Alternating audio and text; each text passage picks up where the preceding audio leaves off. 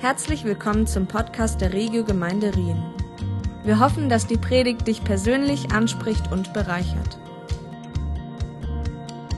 Vielen Dank, ihr Lieben. Ihr seid echt der Hammer. Ihr seid eine richtig coole Gemeinde, muss ich sagen, was ich so jetzt schon in den ersten Minuten einfach mitbekomme, auch wenn ich immer nur die Hälfte von dem verstehe, was ihr sagt. Ähm, ich komme halt aus Berlin ähm, und wir haben es äh, mit so Akzenten, so ich, ich tue mich da voll schwer, auch die Alemannen verstehe ich immer nicht und so, aber ähm, das läuft ganz gut, mich verstehen sie und deswegen äh, läuft das eigentlich ganz gut. Nee, ich bin echt äh, total froh und dankbar, endlich jetzt mal hier sein zu können. Ich habe schon so richtig viel Gutes von euch gehört. Äh, ich ja, habe ja auch das Vorrecht, einige von euch schon zu kennen, so von anderen Events, so, dass wir auch hier und da mal zusammengearbeitet haben, Gottesdienste zusammen gemacht haben, auch mit dem Wow-Team. Und ich hatte immer den Eindruck, wenn ich mit Leuten aus der Regelgemeinde Rien zu tun hatte, das sind irgendwie, das sind junge, dynamische, äh, hochtalentierte, extrem gut aussehende Leute, Leute und äh, und da habe ich mir gedacht, da muss ja die ganze Gemeinde so sein und ich bin wahrlich nicht enttäuscht worden. Ihr seid wirklich alle genau das. Ja? Äh, trifft zu 100 Prozent auch auf euch zu. Und äh, wie gesagt, wie Matthias schon sagte, ich komme aus der FCG, uns verbindet ja mittlerweile schon eine längere Freundschaft miteinander. Jetzt mittlerweile seit diesem Wochenende ja sogar eine noch intensivere Freundschaft, könnte man sagen. Äh, die, die liebe Karlin Bode, die ja bei uns lange äh, zur Gemeinde gegangen ist als Kleinkind und jetzt euren Yoshi gefunden hat und äh, die beiden ja gestern echt ein rauschendes Fest hatten was richtig, richtig gut war, richtig tolle Trauung. Und ich merke dann irgendwie, dass ich irgendwie immer näher am Wasser gebaut bin, äh, seitdem ich zwei Kinder habe. Äh, ich war, ich bin eigentlich sonst nicht so eine Heulsuse, aber irgendwie seitdem ich zwei Kinder habe, irgendwie auch bei Filmen, da heult man irgendwie plötzlich viel mehr. Oder bei so einer Hochzeit, wenn es so romantisch ist und die versprechen sich so wirklich ihr Leben füreinander. Aber das Emotionalste für mich war tatsächlich, als der Vater, der Karl Bode, den kennt ihr ja wahrscheinlich auch viele von euch, als der so den, den Yoshi so übergeben hat an die Braut. Und da habe ich so an meine kleine Tochter gedacht, die ist jetzt ein Jahr, acht Monate ungefähr. Und ich sag euch, die ist unendlich süß. Also wenn die so weitermacht, dann wird die eine unfassbar schöne junge Frau. Und da werden die jungen Männer Reihe stehen. Aber ich werde sie natürlich, ich werde natürlich alle abweisen, ist klar. Ähm, da, da muss vorher Führungszeugnis und Schufa gezeigt werden, ansonsten äh, gibt es da keine Dates, das ist völlig klar. Und dann merkt man einfach so als Vater, wie man so emotional das mitbegleitet, wieder quasi so der Vater seine Tochter loslässt. Und es ist einfach ein hochemotionaler Moment. Und da äh, fange ich dann auch an zu heulen und so. Äh, naja, aber ich gucke mal, ob ich heute ohne Heulen durchkomme. Ähm, genau, und ich finde einfach bei so einer Hochzeit so sehr schön, und da komme ich jetzt ein bisschen auch zum Predigtthema rüber, so dieses ganze Thema Beziehungen. Ja, du siehst so dieses junge Ehepaar, wie es so total glücklich ist und total verknallt. Und du weißt genau, die sind sowas von auf Wolke 7 gerade so an diesem Hochzeitstag. Und du weißt aber auch, als jemand, der vielleicht schon länger als 14 Tage verheiratet ist, weißt du auch, dass es nicht immer so bleibt. dass es auch mal dass es auch mal Phasen gibt, ja, in der Ehe, wo es nicht immer alles rosig ist und nicht immer alles perfekt ist und nicht immer alles super duper optimal schön ist. Und so Phasen gibt es halt in Beziehungen. Das ist normal. Und das betrifft übrigens nicht nur romantische Beziehungen, also nicht nur Ehebeziehungen, sondern jegliche Form von Beziehungen. Auch unsere Beziehungen zu unseren Eltern, zu unseren Kindern, äh, zu unseren Freunden, zu unseren Nachbarn, Arbeitskollegen. Beziehungen, die unterliegen so gewissen Schwankungen, so gewissen Hochs und Tiefs. Aber letztendlich sind Beziehungen, glaube ich, sehr, sehr entscheidend für ein gelingendes Leben für, für, für ein Leben mit Qualität, dass du Freundschaften hast, dass du äh, Beziehungen hast, die, die tief sind, die stark sind, die, die, die dich halten, auch in Zeiten, in denen vielleicht auch mal nicht alles gut läuft, in denen vielleicht auch mal Sachen schief gehen. Aber wenn du gute Beziehungen hast, glaube ich, dann, dann kann vieles um dich herum passieren, aber du weißt, ich bin geborgen, ich bin gefestigt in einem Umfeld von Menschen, die mich lieben und die zu mir stehen. Aber gute Beziehungen sind kein Zufall. Gute Beziehungen sind, fallen nicht einfach vom Himmel, sondern sie erfordern viel Arbeit und sie erfordern auch ähm, manchmal auch bestimmte Prinzipien, derer wir uns manchmal gar nicht so bewusst sind. Und ich möchte euch heute Morgen ein Prinzip mitgeben. Äh, heute, oh sorry, ich bin, ich habe heute schon in unserer Gemeinde gepredigt, da war ich in diesem Morgenmodus. Äh, heute Abend, an diesem späten Abend, äh, möchte ich, das wird mir noch fünfmal passieren, 100 Pro, möchte ich euch heute Abend ein Prinzip mit an die Hand geben, von dem ich persönlich total überzeugt bin. Wenn ihr dieses Prinzip auf eure Beziehungen anwendet, dann wird es eure Beziehungen exponentiell durch die Decke schießen lassen. exponentiell positiv nach vorne bringen. Ich weiß, das klingt wie eine Wunderpille, als ob ich euch was verkaufen will oder so.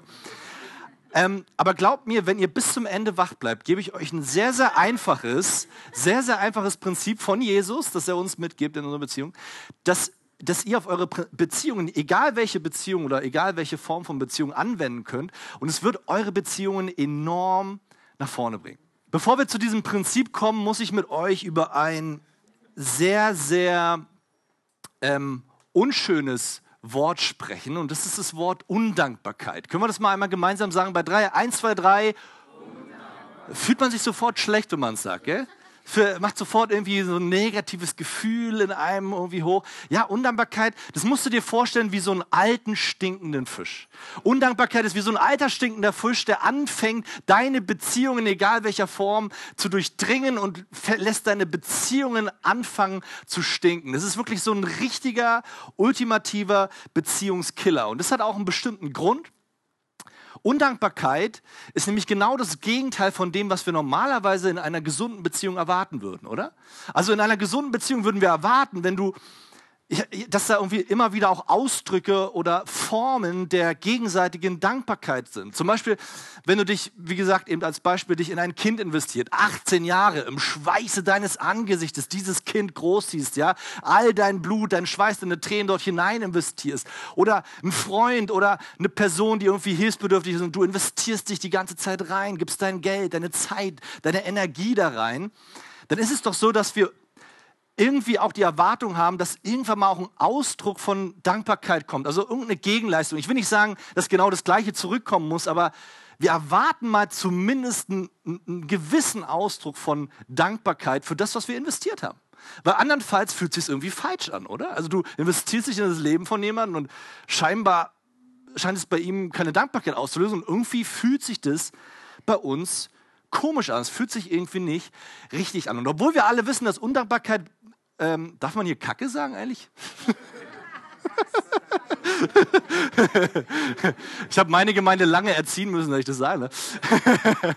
Weil in Berliner sind wir halt ein bisschen mehr Freischnauze. Aber ähm, bei, sag ich mal, ähm, äh, obwohl Undankbarkeit blöd ist, ähm, ist es ja so, dass wir alle schon auf der einen Seite oder der anderen Seite von Undankbarkeit waren. Wir alle waren schon Empfänger von Undankbarkeit, aber wir waren alle auch schon Entsender oder, oder ähm, ähm, ja, einfach Sender von Undankbarkeit. Das Interessante ist allerdings, und das ist mal ähm, ein sehr, sehr interessanter Fakt, der Empfänger von Undankbarkeit ist sich dessen immer bewusst. Wenn du Undankbarkeit bekommst, dann brauchst du nicht lange, um das als solches zu entdecken.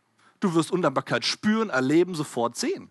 Aber die Problematik ist, der Sender ist sich ihrer nur allerseltenst bewusst. Undankbarkeit, die wir in unseren Beziehungen zum Ausdruck bringen, ähm, ist in der Regel, ja, das Mikro, das lag mir im Gesicht. Ja. in der Regel sind wir uns als Empfänger total bewusst, dass da Undankbarkeit auf uns einströmt. Aber wenn wir selber Sender von Undankbarkeit sind, dann ist die das ist so ein bisschen das Komplizierte, das Perfide, dass wir das gar nicht mitbekommen oftmals. Und Menschen sich in unserem Umfeld undankbar behandelt fühlen. Und dann kommt es zu Mysterien innerhalb von Beziehungen, dass jemand, mit dem du schon lange unterwegs bist, vielleicht dein Ehepartner, mit dem du schon 20 Jahre verheiratet bist, oder ein Freund, mit dem du schon super lange unterwegs bist.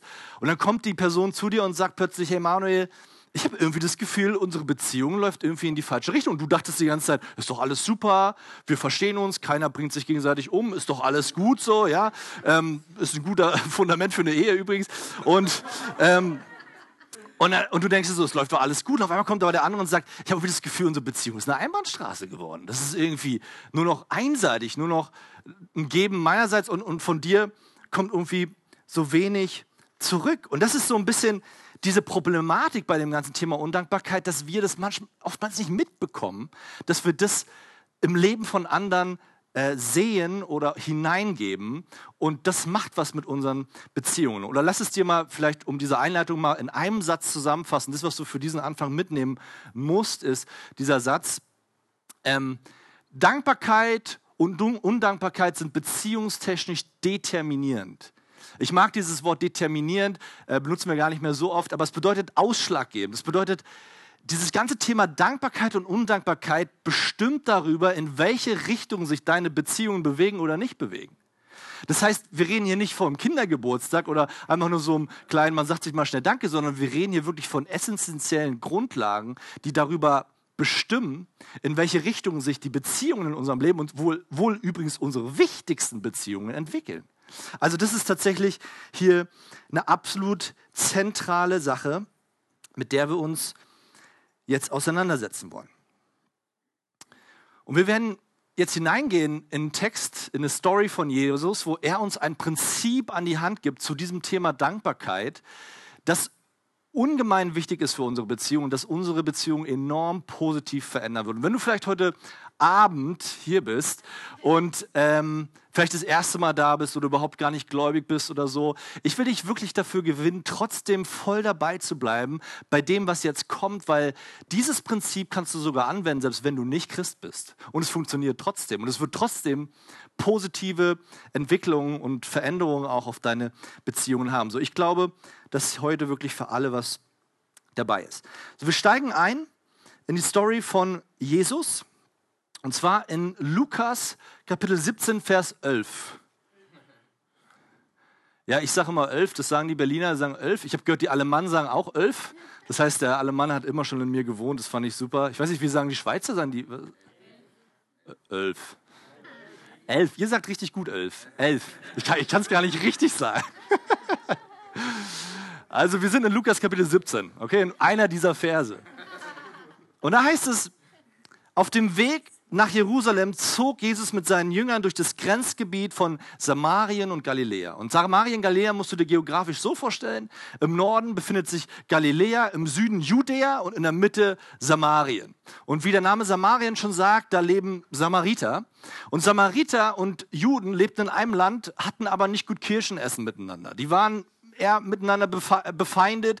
Ähm, da waren religiös unterschiedliche Vorstellungen, da hat man unterschiedliche Meinungen gehabt, wie sich, wie sich echte Religiosität auszudrücken hat. Und so gab es zwischen den beiden immer Clinch und immer Stress. Und Jesus, er bewegt sich also an dieser Grenze in Gal Galiläa noch im Norden, an der Grenze zu Samarien, also bewegt sich quasi sozusagen Richtung Feindesgebiet, könnte man sozusagen sagen, also in das Gebiet der Samaritaner. Und dann heißt es weiter, kurz vor einem Dorf begegneten Jesus zehn Aussätzige. Und Aussätzige musst du verstehen, im, im, im, Urtext, also Aussätzige ist eigentlich ein, ein, recht altdeutscher Begriff, aber im Urtext steht dort Lepros, also im griechischen Lepros, und es bedeutet auf Deutsch auch Lepra, also du kannst es auch mit Leprakranke übersetzen, also Aussätzige sind Leprakranke, Leprakrankheit kennen wir, das ist eine chronische Infektionskrankheit. Und ähm, diese zehn Aussätzigen, diese zehn Leprakranken begegnen Jesus also vor einem Dorf. Und Lepra ist ja heutzutage eine Krankheit, die nicht mehr so gefährlich ist. Also mittlerweile ähm, kann das medikamentös ohne Probleme behandelt werden. Ich habe im Vorfeld in der Vorbereitung gelesen, dass in den letzten 20 Jahren über 16 Millionen äh, Leprakranke geheilt werden konnten, was ich Hammer fand. Ähm, so dass es eigentlich heute, wenn du die richtigen Finanzen hast, wenn du die äh, Antibiotika hast, ist das kein Problem mehr. Du kannst dir aber natürlich vorstellen, im ersten Jahrhundert, wo diese Geschichte passiert ist, gab es diese Medikamente natürlich nicht. Das heißt, Lepra war durchaus eine gefährliche Krankheit, war durchaus etwas, was lebensgefährlich sein konnte. Und deshalb hatten Menschen auch panische Angst, sich mit Lepra anzustecken. Und zwar aus zwei Gründen. Das eine ist, weil es eben, wie gesagt, sehr gefährlich war, die Krankheit. Aber das andere eben auch, weil du als Leprakranker gesellschaftlich ausgestoßen warst. Damals hatte man die Überzeugung, dass Lepra enorm ansteckend ist. Heute weiß man übrigens, dass es nicht so ist. Hat mich übrigens auch überrascht. Ich dachte mal, Lepra wäre super ansteckend. Ist aber nicht so. Du musst wirklich mit dem Leprakranken, also ich sag mal schon die Flitterwochen fliegen, damit da irgendwas passiert. Ähm, aber du kannst eigentlich wirklich viel mit dem Leprakranken abhängen, ohne dich anzustecken. Aber es ist natürlich äußerlich eine sehr, sag ich mal, aggressive Krankheit. Du siehst es natürlich äußerlich sehr stark. Und Leute hatten Angst, sich damit zu infizieren, Angst, sich damit anzustecken. So, du musstest damals als Leprakranker warst du gezwungen, außerhalb des normalen gesellschaftlichen Lebens zu leben, in so einer kleinen so Lepra-Kommune, ja, so eine Lepra-Gang, die sich da alle zusammengerottet haben und äh, die dann halt gezwungen waren, in einem gewissen Abstand außerhalb der Stadt zu leben. Also es war alles andere als ein schönes Leben. Und wir sehen hier in dem Text, dass unsere zehn Leprakranken auch in dem vorgeschriebenen Abstand standen. Also sie standen außerhalb des Dorfes in, dem, in ihrer kleinen Lepra-Kommune. Und da heißt es im vorgeschriebenen Abstand, blieben sie stehen und riefen laut, Jesus, Herr, hab Erbarmen mit uns. So aus dieser Ferne, sie wissen, sie dürfen nicht näher ran, müssen sie rufen, Jesus, Herr, hab Erbarmen mit uns. Und das, was sie damit zum Ausdruck bringen, ist im Wesentlichen, Jesus, komm vorbei und bitte heile uns. Mach die Krankheit weg. Äh, hilfe uns, Jesus. Wir, haben, wir, wir sind ausgestoßen, wir haben kein echtes Leben. Bitte tun Wunder in unserem Leben. Und wenn du Jesus ein bisschen kennst und ein bisschen weißt, wie er normalerweise reagiert und so ein bisschen die Evangelien kennst, dann weißt du, dass Jesus normalerweise in so einer Situation immer recht cool reagierte, weiß nicht, schlenderte so Richtung Kranke, äh, machte irgendwie so einen oberweisen, coolen Spruch oder um, erzählte ein Gleichnis oder so. Und in der Regel gab es dann noch eine Kopfmassage und ansonsten gab es dann auf jeden Fall aber eine Heilung. Und Jesus hat in der Regel einfach dann diese Leute geheilt und, und wiederhergestellt, was immer sie da für eine Krankheit hatten. Aber Jesus entscheidet sich in dieser spezifischen Situation, etwas zu tun, was er sonst noch nie vorher gemacht hat. Er entscheidet sich einfach zurückzubrüllen. Schaut euch an, was passiert. Da heißt es, Jesus sah sie und sagte zu ihnen, geht und zeigt euch den Priestern. Und eigentlich müsste man hier dieses sagte übersetzen mit rufen oder schreien, denn er war ja immer noch in diesem Abstand zu den Leprakranken. So, das ist hier ein bisschen im Deutschen falsch übersetzt, aber eigentlich müsste es heißen rufen. Da heißt es, Jesus sah sie an, rief zu ihnen, geht und zeigt euch den Priester. Und ich stelle mir vor, wie so die Leprakranken ähm, ja, wie gesagt, relativ äh, äh, weit weg sind und vielleicht auch nicht akustisch ganz verstanden haben, was er da gerufen hat. Ja, was hat er hier gesagt? Irgendwas mit Biestern? Nee, nee, ich glaube, es war irgendwas mit Priestern. Geht und zeigt euch den Priestern. So, und Jesus ruft ihn zu und sagt so, hey, geht und zeigt euch den Priestern. Und dann geht Jesus einfach seines Weges. Jesus geht einfach weiter. Und du denkst dir so, Jesus, ich glaube, du hast hier irgendwas nicht verstanden. Ich glaube, du hast irgendwie nicht gecheckt, was die von dir wollten. Die wollten, dass du die heilst. Die wollten nicht angeschrien werden oder so. Die wollten nicht irgendwas über, über Biester oder Priester hören. Die wollten, dass du da jetzt ein, eins deiner Magic-Wunder hast und dass die wiederhergestellt werden, dass sie ihre Krankheit loswerden. So, Jesus, ich glaube, du hast hier irgendwas nicht verstanden. In dieser kleinen Passage passiert sehr viel mehr, als wir das auf den ersten Blick sehen können oder vielleicht auf den ersten Blick äh, zu, äh, äh, zu, zu, scheinen seid, zu sein scheint.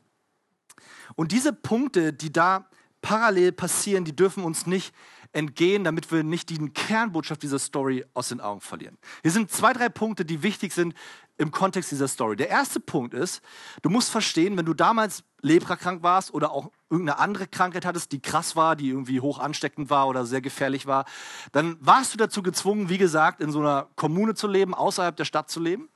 Aber es gab für dich auch eine Chance, wieder zurückgegliedert zu werden, eingegliedert zu werden in die Gesellschaft. Und diese einzige Chance, wie du das tun konntest, war, zu dem örtlich ansässigen Priester zu gehen und dich quasi einem sogenannten Priestercheck zu unterlegen. Ja? Also äh, ich weiß nicht genau, wie der praktisch ausgesehen hat, dieser priesterliche Check, aber es war wirklich so eine Leibesvisitation quasi. Also der hat wirklich nochmal gecheckt, ob du gesund bist, ob du geheilt bist, ob alles wiederhergestellt ist. Keine Ahnung, was da gemacht worden ist. Einmal Blick in die Ohren, einmal äh, Zunge aus, Prostata, ich weiß es nicht. Auf jeden Fall... Ähm, auf jeden Fall wurde da irgendeine Form von Leibesvisitation durchgeführt. Und wenn du vom Priester wirklich diese, diese Bescheinigung bekommen hast, jawohl, der ist wieder geheilt, der ist wieder gesund, dann durftest du wieder am normalen gesellschaftlichen Leben teilnehmen. So war das Gesetz, so waren die Regeln damals. Und so lief das. Jetzt ist ja relativ schnell klar, dass unsere zehn Aussätzigen hier ein Problem haben in der Story, denn Jesus sagt zu ihnen, geht und zeigt euch den Priestern, sie waren aber ja immer noch krank. Das heißt, diese Aussage von Jesus, hey, zeig dich dem Priester, macht überhaupt keinen Sinn, solange sie noch krank sind. Das ist eine zutiefst unlogische Aussage. Also das ist nicht nur unlogisch, sondern sogar auch gefährlich für die zehn Aussätzigen. Weil wenn sie im kranken Zustand sich dem Priester gezeigt hätten, dann hätte es sein können, dass sie Sanktionen bekommen, weil sie sich mit der Krankheit ja wieder innerhalb der Stadt bewegten und damit wieder Ansteckungsgefahr hatten und so weiter. So, das heißt, diese Aussage von Jesus geht und zeigt euch den Priestern, äh, ist eine äh, sehr unlogische und auch durchaus gefährliche Ansage an diese zehn Aussätzigen. Das ist mal das Erste, was wir hier checken müssen. Das Zweite, was wichtig ist, ist, dass wir hier nicht genau wissen, ist nicht ganz im Text beschrieben, wie weit die zehn Aussätzigen laufen mussten, um zum nächsten Priester zu gelangen. Wenn man die geografischen Gegebenheiten berücksichtigt, die wir ja eingangs genannt haben, dann ist es nicht unwahrscheinlich, dass die zehn Aussätzigen mal nicht eben so zehn Minuten laufen müssten, sondern dass wir hier von einem mindestens drei Tage Marsch reden. Also wir reden hier von einer echt weiten Strecke, die sie im kranken Zustand hätten hinter sich bringen müssen, um zum nächsten Priester zu gehen, was ja aber eigentlich unlogisch ist, weil sie ja noch krank sind.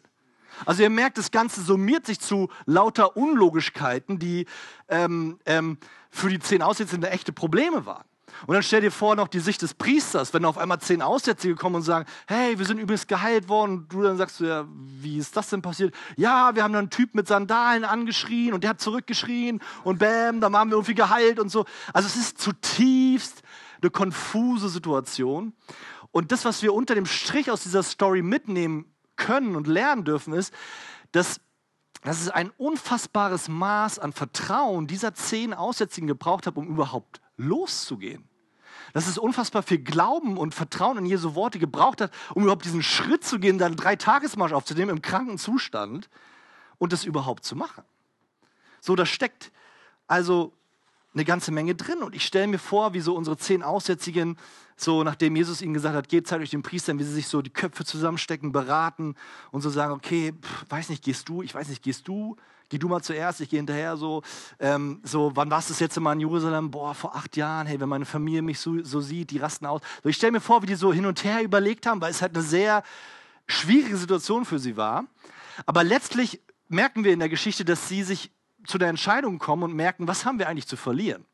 Ich meine, unser Leben ist eh schon äh, eigentlich kein richtiges Leben. Wir leben außerhalb des gesellschaftlichen Lebens. Wir, wir, wir, wir sind krank. Wir, wir haben eigentlich in dem Sinne kein Leben, was man wirklich Leben nennen könnte. So was haben wir schon zu verlieren. Und dieser Jesus, über den wird gesagt, dass er allerlei Wunder schon getan hat.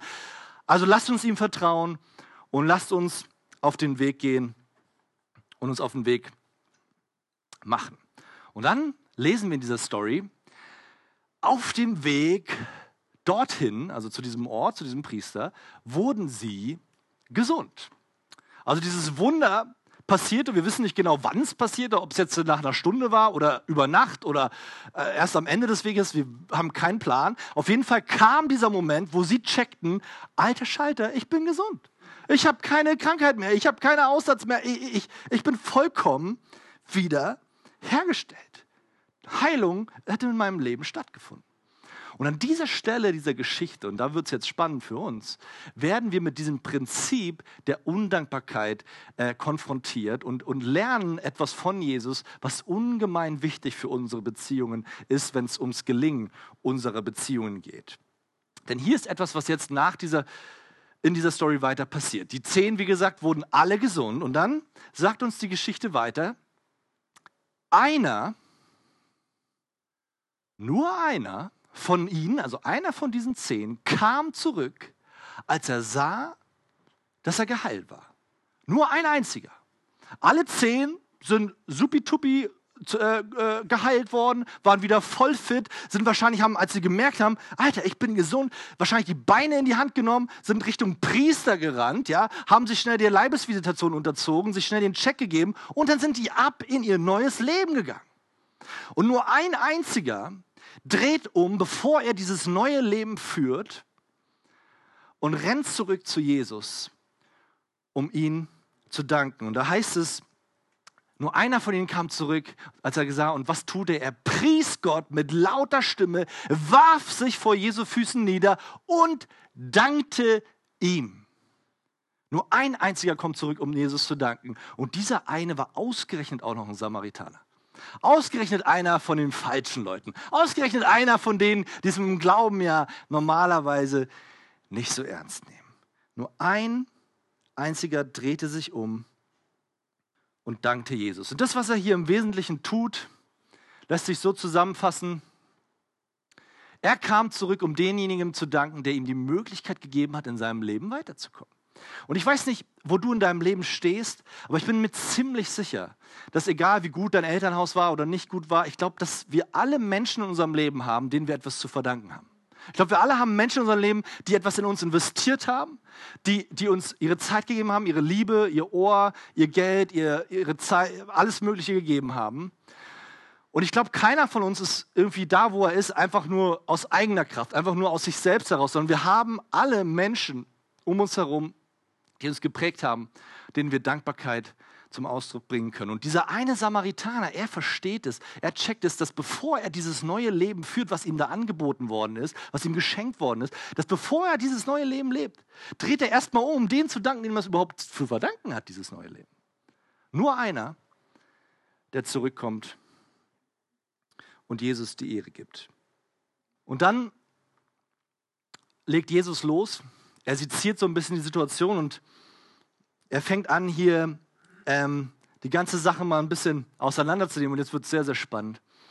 Da heißt es aber, Jesus aber sagte zu diesem einen, der zurückkommt, er sagt zu ihnen, äh, sorry, kurze Frage, sind denn nicht alle zehn gesund geworden? Und ich stelle mir vor, wie Jesus so ein leicht suffisantes Lächeln hat, weil natürlich weiß er, dass alle zehn gesund geworden ist. Das ist natürlich eine rhetorische Frage, aber ich stelle mir vor, wie er so, äh, so ein bisschen einen auf Nichtswissen tut, so, äh, sorry, sind nicht alle zehn gesund geworden? Warum ist da nur einer da? Habe ich mich vielleicht irgendwie, ist mein Wunder schief gegangen? Habe ich mich irgendwie verheilt? ist, äh, was ist passiert? So. Wo sind die anderen neun? Und dann kommt er zu dieser Frage, die habe ich jetzt gerade vorweggenommen, zu dieser entscheidenden Frage. Und stellt diese Frage, wo sind eigentlich die anderen neun? Und was Jesus mit dieser einen Frage zum Ausdruck bringt, ist, stopp Thema kurz, Leute, Pause kurz in dieser Geschichte, hier stimmt etwas nicht. Etwas ist hier nicht in Ordnung. Dieses Bild hier ist nicht vollständig. Hier ist etwas unvollständig. Hier ist ein, Puzzle, wo ein entscheidendes Puzzleteil fehlt. Hier ist etwas unbeendet. Hier ist etwas unvollständig. Und Jesus bringt das mit dieser scharfen Frage auf den Punkt. Ist ja schön, dass du da bist, du einer, aber wo sind denn eigentlich die anderen neun? Und Jesus konfrontiert uns hier mit diesem Konzept, mit diesem Prinzip der Unvollständigkeit, was wir alle kennen aus unserem Leben, und zwar schon aus frühester Kindheit, kennen wir dieses Konzept der Unvollständigkeit. Wir alle, als wir kleine Kinder waren, sind mit unseren Eltern ins Kaufhaus gegangen und ähm, ähm, sind dort äh, an den Süßigkeiten vorbei und haben alle Riesenaugen bekommen, oder? Wir waren alle immer ganz, ganz gespannt auf die Süßigkeiten, die Gummibärchen und so weiter. Und wie so immer es ist, die Mama sagt natürlich, nee, gibt nichts so. Ja, und dann bist du natürlich enttäuscht, schmeißt dich auf den Boden oder was auch immer. Aber äh, meine beiden, die schmeißen sich auf den Boden. Ich sag so, ey, das äh, richtige Superkrisen, die wir da haben im Kaufhaus. Ähm, aber dann ist es ja oft so, wenn du dann, vielleicht erinnert war es bei euch auch so, dann gibt es da diesen einen wunderbaren, netten Kassierer, quasi ein Engel in Person, der euch damals dann diesen wunderbaren Bonbon angeboten hat. Und du als Kind wusstest alles klar, das ist ein Geschenk vom Himmel. Ja, das ist jetzt wirklich der Herr, der zu dir spricht. Da ist dieser Bonbon für dich und äh, du bist erfüllt von Freude und Dankbarkeit über diesen Bonbon.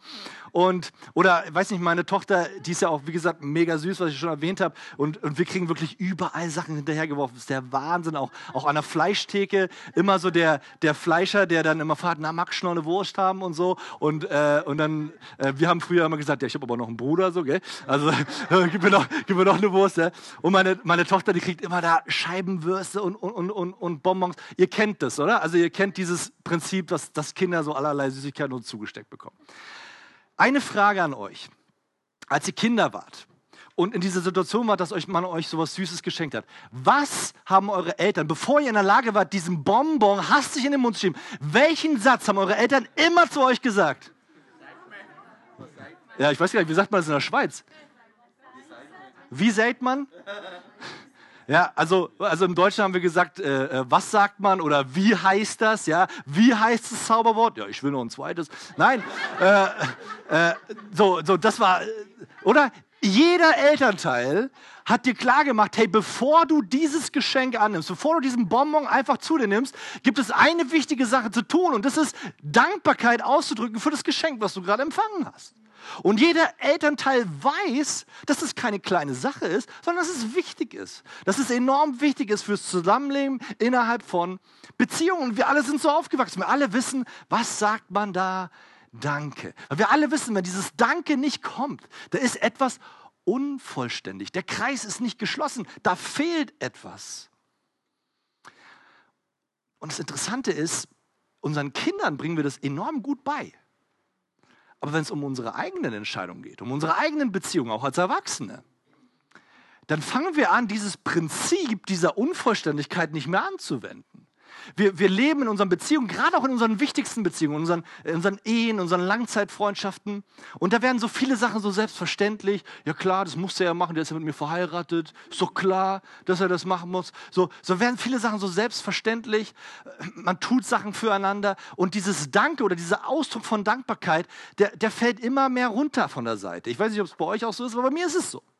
Und es fangen an, sich in der Beziehung zunehmend Unvollständigkeiten anzusammeln, ähm, ähm, Lücken anzusammeln. Und ich sage nicht, dass wenn du einmal nicht Danke sagst, dass da dann dadurch gleich die Beziehung auseinandergeht. Das ist nicht mein Punkt. Aber ich glaube schon, dass eine Summierung von dauerhaften Undankbarkeiten, von Unvollständigkeiten innerhalb unserer Beziehungen sogar dazu führen können, dass wir uns auseinanderleben, wenn nicht sogar Beziehungen auseinandergehen. So, das ist kein Kindergeburtstag. Hier geht es nicht einfach nur um ein Stück Salami und Danke zu sagen, sondern hier geht es um essentielle Grundbestandteile unserer Beziehungen und dessen, dass unsere Beziehungen gelingen. Und jetzt magst du sagen, ja, ist denn das jetzt so übel, ist das jetzt so schlimm? Aber Jesus würde schon sagen, ja, hier, hier fehlt was. Hier ist eine absolute Unvollständigkeit vorhanden und das kann absolut negative Auswirkungen auf unsere Beziehungen haben. So, Jesus, er schließt diese Geschichte hier ab. Ähm, und äh, macht klar, äh, macht, es, macht hier den Sack zu und sagt, ist denn keinem außer diesem Fremden in den Sinn gekommen, zurückzukehren und Gott die Ehre zu geben? Und dann sagt er zu diesem einen Mann, steh auf, du kannst gehen, dein Glaube hat dich geheilt. Und dann macht Jesus den Sack zu, die gehen alle ihres Weges und schön ist gut. Ich weiß jetzt aber nicht, was du denkst, wenn du diese Story hörst, aber mein erster Gedanke, wenn ich das höre, ist, wie krass undankbar sind eigentlich diese Typen, oder? Also, Hallo? Ich meine, Jesus gibt denen da, ihr, ihr, ihr, macht die gesund, ja, äh, gibt ihnen neues Leben, die, die, die, kriegen, die kriegen quasi ihr altes Leben von früher wieder zurück. Und, und, und da kommt keiner auf die Idee, außer einer halt, um Danke zu sagen. Und du denkst, es ist schon so, schon krass undankbar, die Typen, oder? Ich habe eine Vermutung, das ist natürlich jetzt reine Spekulation, aber ich, ich bin mir da in meinen Vermutungen immer sehr sicher. Ähm, Ich habe eine Vermutung, wenn wir in der Lage wären, diese neun zu interviewen, diese anderen neun, die nicht zurückgekommen sind, wenn wir in der Lage wären, die nochmal zusammen zusammen zu sagen, hey Jungs, kommt nochmal zusammen, wir haben nochmal eine entscheidende Frage. Also Jungs, eine entscheidende Frage. Ihr seid ja alle von Jesus geheilt worden. Eine Frage, seid ihr Jesus eigentlich dankbar dafür, dass er euch geheilt hat? Was glaubt ihr, was sie gesagt hätten? Wahrscheinlich ja. Ich denke, sie hätten gesagt, so wie, natürlich sind wir dankbar. Hey, hallo? Hey, unser Verstand, unsere Gefühle, unser Sein ist erfüllt von Dankbarkeit gegenüber Jesus. Aber hier kommt das entscheidende Problem, mit dem wir auch immer wieder in unseren Beziehungen zu kämpfen haben. Und das ist das Problem dieser Neuen. Das Problem dieser Neuen ist, sie haben die Dankbarkeit gefühlt, aber sie haben sie nicht zum Ausdruck gebracht. Sie haben es vielleicht inwendiger Natur empfunden. Aber es hat seinen Weg nicht in irgendeiner Form nach außen gebracht. Es ist nicht bei Jesus angekommen, dass diese Dankbarkeit vielleicht inwendiger Natur da ist. Und das ist ein entscheidender Punkt, der auch unser, für unsere Beziehung gültig ist und auch für das Gelingen oder Nicht-Gelingen unserer Beziehung enorm entscheidend ist, ob wir es schaffen, unsere Dankbarkeit, die wir vielleicht inwendiger Natur fühlen, auch beim anderen ankommt. Und du kannst aus diesem Prinzip, aus dem, was Jesus hier sagt, ein sehr entscheidendes Prinzip ableiten. Dieses Prinzip ist gültig für dein Leben, für mein Leben, für jeden, der es weiß oder auch nicht weiß, ob er dieses Prinzip kennt oder nicht kennt. Das ist ja bei Prinzipien immer der Fall. Prinzipien sind wirksam, egal ob du sie jetzt beachtest oder nicht. Schwerkraft ist wirksam, egal ob du davon was weißt oder nicht, egal ob du bei Physik geschlafen hast oder nicht. Schwerkraft ist halt wirksam. Und so ist dieses Prinzip auch in jeder Beziehung wirksam, egal ob du das ignorierst oder nicht. Und dieses Prinzip, wenn du bis jetzt geschlafen hast, musst du jetzt unbedingt aufwachen. Weil das ist der entscheidende Satz für heute Morgen. Ist, äh, heute Abend.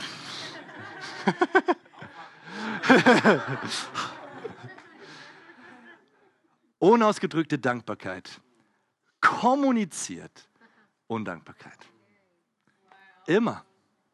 Unausgedrückte Dankbarkeit kommuniziert Undankbarkeit. Und Leute, und hier wird es richtig heikel. Weil das kann sein, dass du in deinen wichtigsten Beziehungen Dankbarkeit verspürst und innerlich, oh, ich bin so dankbar für meine Chiara, oh, ich bin so dankbar für meinen Partner, ich bin so dankbar für, für meine Eltern und so weiter. Es kann sein, dass du inwendig totale Liebe und Dankbarkeit diesen Personen gegenüber verspürst, aber es kann sein, dass weil du es nicht zum Ausdruck bringst, weil es nicht bei den anderen wirklich, wirklich in einer Form Ausdruck findet, dass bei ihm nichts anderes rüberkommt als Undankbarkeit. Und es kannst du sogar noch ein noch, ein, noch eine Spur tiefer führen. Äh, das ist sogar noch fast ein bisschen krasser. Unausgedrückte Dankbarkeit fühlt sich an wie Zurückweisung. So, du empfindest dieser Person vielleicht Liebe und Zuneigung und Dankbarkeit, aber das, was bei ihr ankommt, ist genau das Gegenteil, weil du es nicht zum Ausdruck bringst. Was ankommt, ist Zurückweisung. Was ankommt, ist, ist Undankbarkeit bei der anderen Person. So, wann hast du das letzte Mal deinem Ehepartner gedankt, dass er dir dieses wunderbare Essen auf den Tisch gestellt hat? Ja, nee, ist doch mein Ehepartner, ist doch, ist doch ihr Job, das zu kochen. Und ich kann das sagen, weil meine Frau nicht hier ist heute. ist doch ihr Job, das zu machen. Oder was ist mit deinem Arbeitskollegen, der immer die nervigen Aufgaben für dich übernimmt? Ja, der wird doch dafür bezahlt. Was soll ich ihm denn Danke sagen dafür? Oder deinem Kumpel, der dir ähm, irgendwie in irgendeiner Situation geholfen hat? Naja, wir sind halt befreundet, ist doch klar, dass er es macht. So selbstverständlich. Und auch wenn ich nicht alle von euch kenne, ich glaube, eine Sache weiß ich über euch alle. Unser aller Herz tickt so. Wir fühlen uns angezogen von Wertschätzung und von Dankbarkeit. Und wir fühlen uns abgestoßen von äh, Undankbarkeit und Zurückweisung. Das ist, so ticken wir nun mal. So, so sind wir nun mal ähm, ähm, programmiert, würde ich sagen. Und das bedeutet unterm Strich, dass wir unsere wichtigsten Beziehungen sabotieren, ohne es zu merken weil wir vielleicht inwendig allerlei Dankbarkeit verspüren, aber die keinen Ausdruck findet und letztlich Zurückweisung beim anderen ankommt. So, das ist schon auch ziemlich krass. Hättest du die anderen neun gefragt, hey, seid ihr dankbar? Oh ja, ja, ja, ja. Wir haben das total gefühlt, aber das Problem ist, ähm, das Problem ist, es reicht nicht, Dankbarkeit nur zu fühlen. Sie muss und will zum Ausdruck gebracht werden. Und ich verstehe, dass jeder von uns da vielleicht eine andere Art und Weise hat, wie er das ausdrückt. Der eine ist vielleicht ein bisschen introvertierter, der andere ein bisschen extrovertierter. Ist mir auch völlig Wurst. Aber die entscheidende Frage ist doch, hast du es dir zur Gewohnheit gemacht, die Menschen, die du am meisten liebst, die Menschen, die am allerwichtigsten sind, regelmäßig Dankbarkeit zum Ausdruck zu bringen? In welcher Form auch immer. So, dass es bei ihnen letztlich ankommt. Hast du dir diese Sache zur Gewohnheit gemacht? Bist du dieser eine, der zurückkommt, oder bist du einer von den Neunen, die vielleicht inwendig die Dankbarkeit fühlen und spüren und, erleben innerlich, aber die sie nicht zum Ausdruck bringen? Das ist die entscheidende Frage. So, wir sind am Ende der Predigt. Ihr habt super durchgehalten bis jetzt. Ähm, wenn ich jetzt an eurer Stelle wäre, also wenn ich jetzt an eurer Stelle säßen würde, hätte mir jetzt die Predigt angehört, dann würde ich jetzt sowas denken wie, wow, das war die beste Predigt, die ich je gehört habe. Sowas. Ja?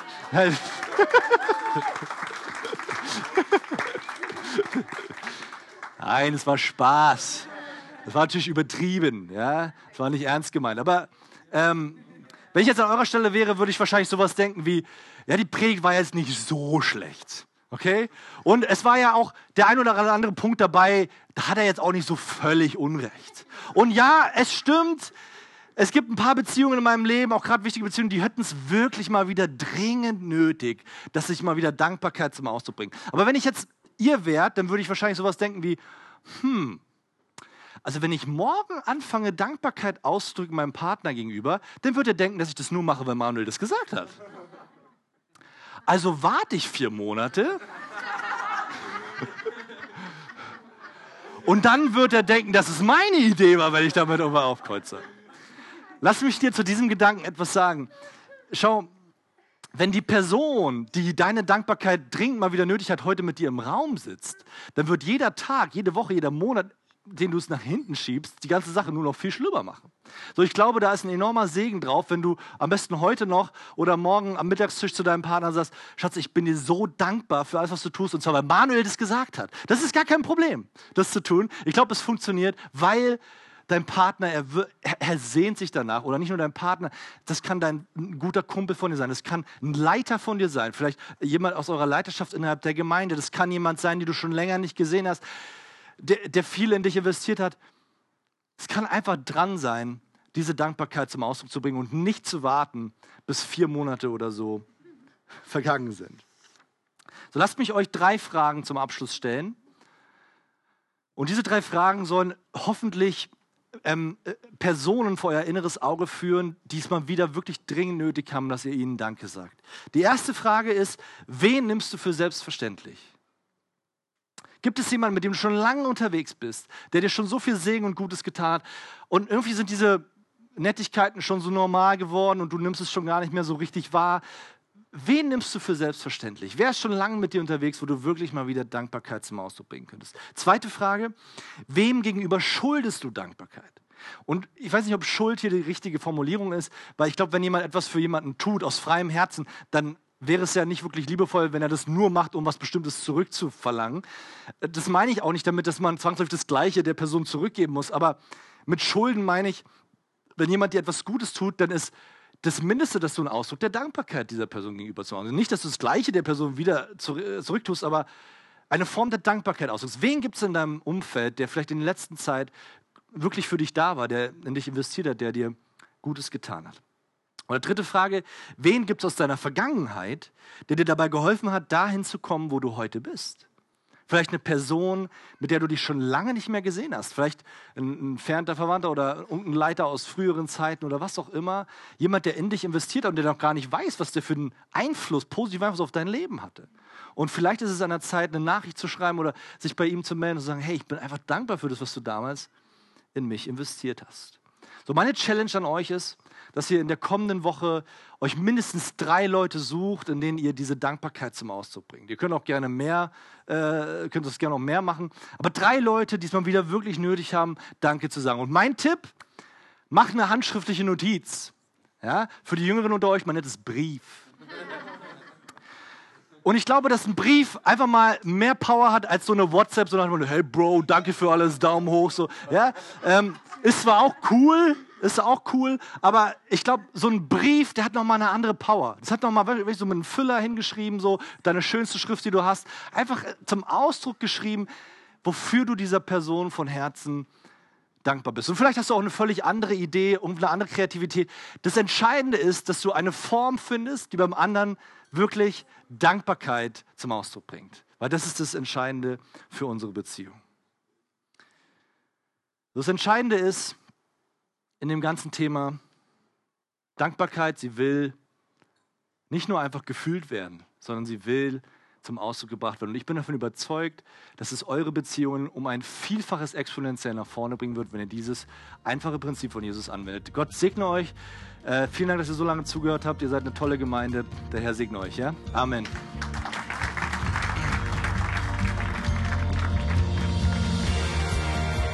Es freut uns, dass du heute zugehört hast. Für weitere Predigten, Informationen und Events besuche unsere Gemeindewebseite www.regiogemeinde.ch.